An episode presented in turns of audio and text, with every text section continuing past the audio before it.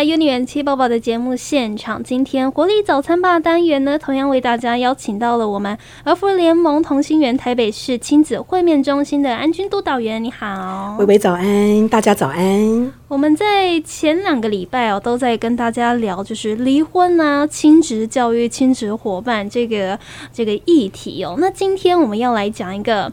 离婚当中一定会发生的事情就是争吵。那其实说到争吵这件事，老实说，是每一个家庭都会遇到的一个情况啊。不管你是不是也要面对离婚这件事情，那如果常常看见说父母亲争吵，我相信对孩子会有不小的影响。只不过说，通常如果父母在争吵的情绪高点的时候，是真的会忽略孩子的状态。可能吵完之后看到小孩。诶，他好像看起来也没有怎么样，那应该就真的是没事吧？但我相信应该不是这样子的。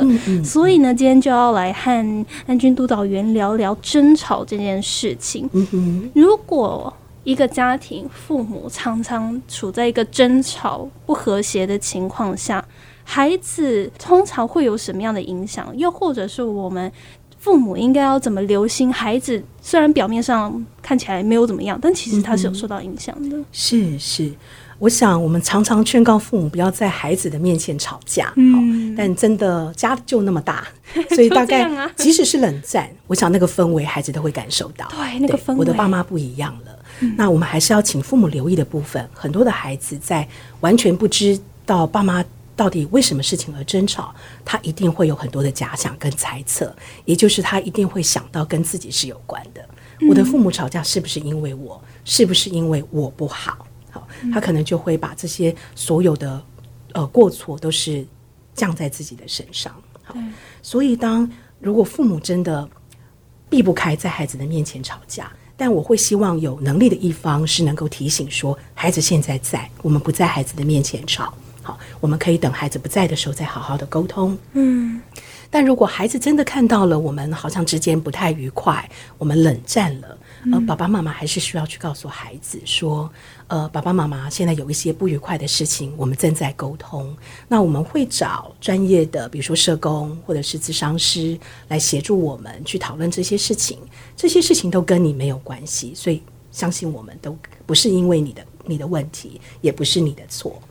我想这是也给孩子一个一个正向的示范，就是对，的确婚姻爸爸妈妈是会吵架，那这个过程叫做沟通，好，但呃，你不需要担心我们，你不需要介入大人的事情，这个我们大人自己会处理好我们的事情，好，那的确在这个过程当中，爸爸妈妈都忙于呃 我们之间的冲突的事情，我们可能很容易就忽略孩子的需求，对，那孩子会认为爸爸妈妈。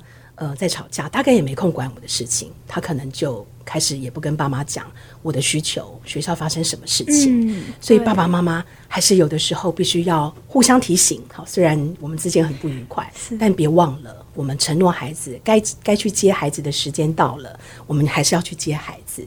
该平常就是有单独陪伴孩子的时间，我们还是要陪伴孩子。可能可能全家出游的部分，因为我们不愉快，暂时没了。但我们可以让孩子知道，因为爸爸妈妈都需要冷静，所以我们全家的出游暂时就会停止。但我们个别跟孩子的出游，我们还是必须得持续的安排。真的让孩子知道，这是大人的事情，不是我们跟你之间的事情。对，所以这样子听起来，就是父母之间一定要做好沟通，而且。彼此提醒一下，哎，孩子在旁边。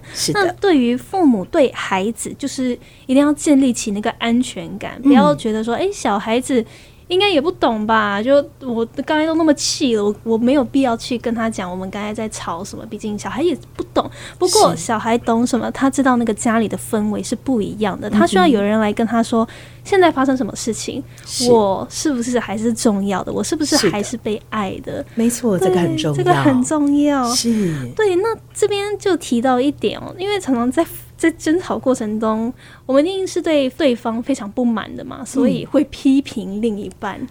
对，那当呃父母可能要求孩子在双方之间做出一个选择的时候，这是不是就是一个夹心饼干的状况？没错，没错。那因为我们比较期待这是大人间的事情来做处理，尽量不要把孩子拉进来。嗯，把孩子拉进来，孩子会成为我们的情绪伴侣。那因为爸爸妈妈就是孩子的全世界。嗯，当有一方的父母来问孩子：“我们要离婚喽，那呃，你支持谁？你要跟谁住？其实孩子是很为难的。嗯，我提到就是一个有一个香港的叫 Big Boy Club，嗯，它是一群青少年的一个组成的一个团体，他们会创作一些歌曲，他们创作了一个叫做《双亲二缺一》。那个歌曲呢是呃提到离婚家庭的青少年他们在成长路上的一些困难跟挫折。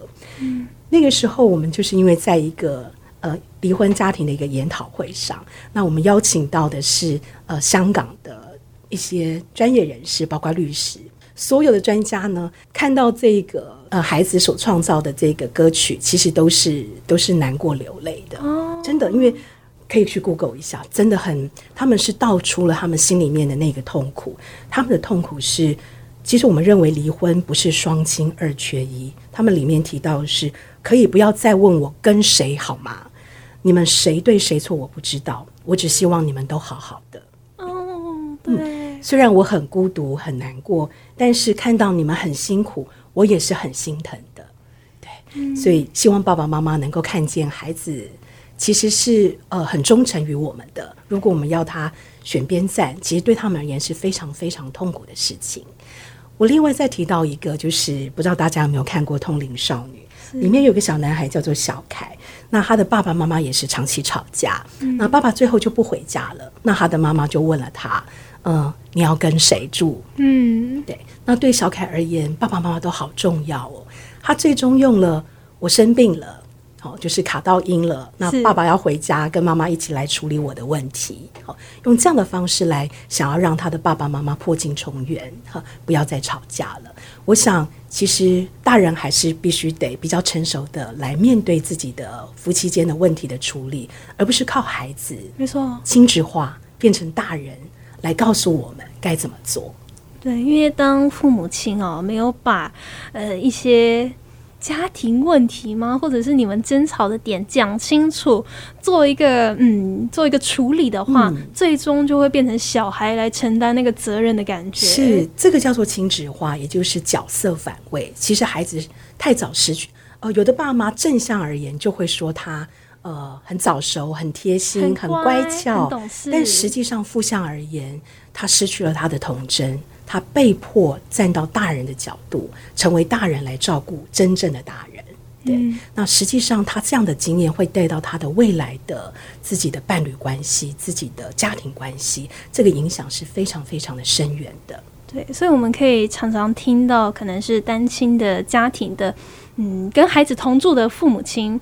他们会说：“哦，我的孩子就是很乖巧、很懂事。虽然呃，这个跟另一半离婚了，不过他好像都很体贴。这样，那某方面来说，诶，孩子体贴是体贴，不过他为什么体贴呢？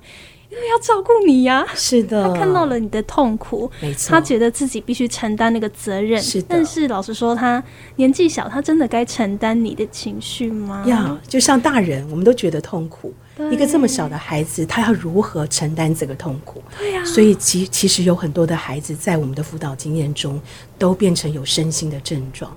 我我遇过一个孩子，他比较严重，他后来是有解离的症状。什么叫解离呢？因为他太痛苦了，他将自己的感觉切断。他可能在拉小提琴的过程当中，突然间就就定住了，任何人叫他，他都没有办法回神，因为他用这样的方式来。让自己不要面对爸妈吵架的痛苦哦，有点像是他的安全机制。是，但这个如果操作，就说他自己可能让自己解离了，但回不来呢？或者是他解离的时间点是过马路的时候，那就遭遇到了危险。所以最后他的父母是带他去呃跟儿童精神科的医生呃，就是让他做一些心理咨商，以及需要靠一些药物来协助他去克服这些身心的一些症状。所以要请很多的爸妈要特别留意，我们真的不要把孩子卷进大人的世界中。